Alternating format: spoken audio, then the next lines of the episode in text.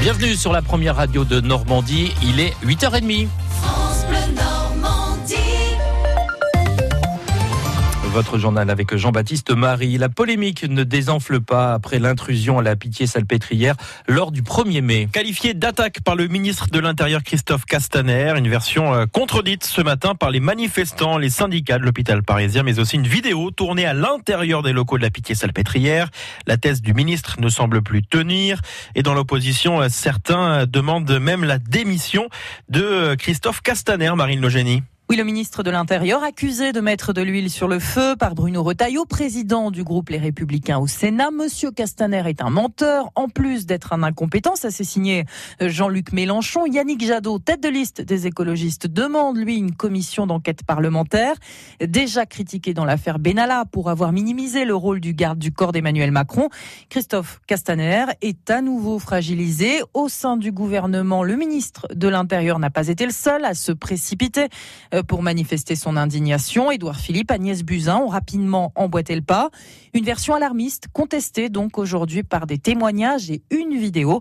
Elle montre des manifestants fuyant les CRS cherchant à se mettre à l'abri sur le site de l'hôpital. Marine Logénie. Agnès Buzyn, la ministre de la Santé attendue dans la Manche aujourd'hui.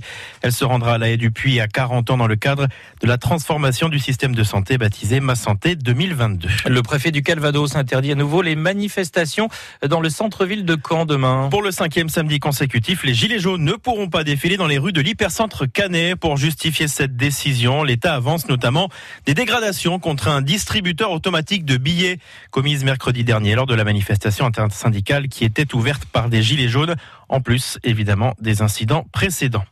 Des vols de sulky dans l'Orne et le Calvados, neuf attelages de course de chevaux ont été dérobés dans cinq haras différents la semaine dernière. Il pourrait s'agir d'un réseau européen très organisé on en reparle à 9h. 80 quartiers prioritaires identifiés en France pour devenir des cités éducatives. Nouveau dispositif lancé par le gouvernement. Les présélectionnés ont été annoncés hier par les ministères de l'Éducation nationale et de la cohésion sociale. Chez nous, des écoles d'Hérouville-Saint-Clair près de Caen sont candidates.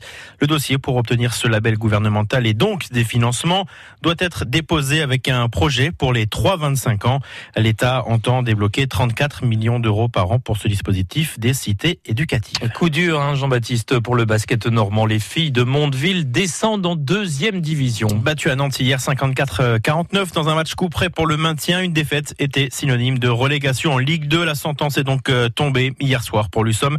Après 22 ans passés à fréquenter les parquets de l'élite du basket féminin français, les Lyons ont craqué dans les deux dernières minutes sous la pression des Nantaises. Vous retrouvez les réactions des basketteuses normandes et de leur entraîneur abattu sur francebleu.fr.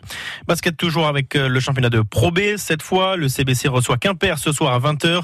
Une victoire des basketteurs canets pourrait leur permettre de sortir de la zone des relégables. En handball, dernière journée de Pro ce soir.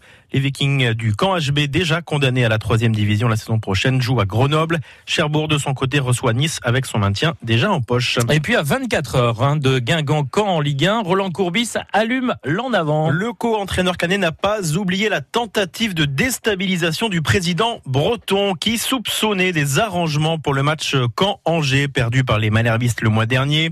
La pression est aujourd'hui davantage sur Guingamp, lanterne rouge du championnat à 5 points derrière le SMC barragiste auteur de plusieurs charges ces dernières semaines contre Bertrand Desplat, le président Guingampais. Roland Courbis, fin de savoir de quoi sera fait le contexte du match demain.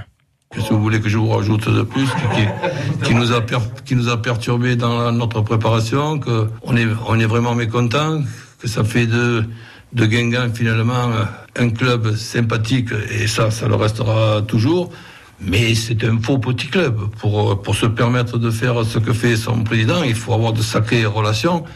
Et je ne sais pas jusqu'où s'arrêtent ces, ces, relations. Donc on peut avoir quand même un petit peu d'inquiétude. Mais bon, peut-être je, je noircis anormalement le, le, tableau. Hein, mais je reste persuadé que nous avons été emmerdés dans ce match-là. Maintenant, vous voulez que je vous reprécise les choses ben, euh, Voilà, je vous les reprécise. Ah, peut-être que si on se croise, il y aura une, une phrase qui est une phrase clé que le meilleur gagne. Ça fait trembler.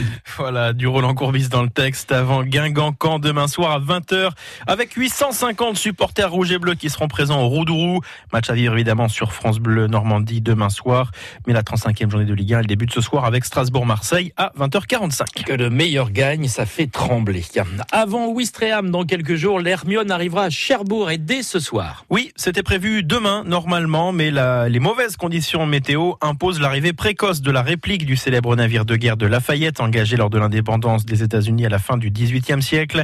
L'Hermione sera donc dans la capitale du Cotentin ce soir vers 21h15. Vous retrouvez toutes les infos sur francebleu.fr. Le Quintet, il se dispute ce soir sur l'hippodrome de Vincennes. Voici les pronostics d'Hervé Fortin. 8, 11, 4, 12, 14, As et 3. Pronostics également à retrouver sur francebleu.fr. Bonne chance. Un salon bien-être à Giberville pour récolter des fonds pour la famille d'Esther. Esther, c'est une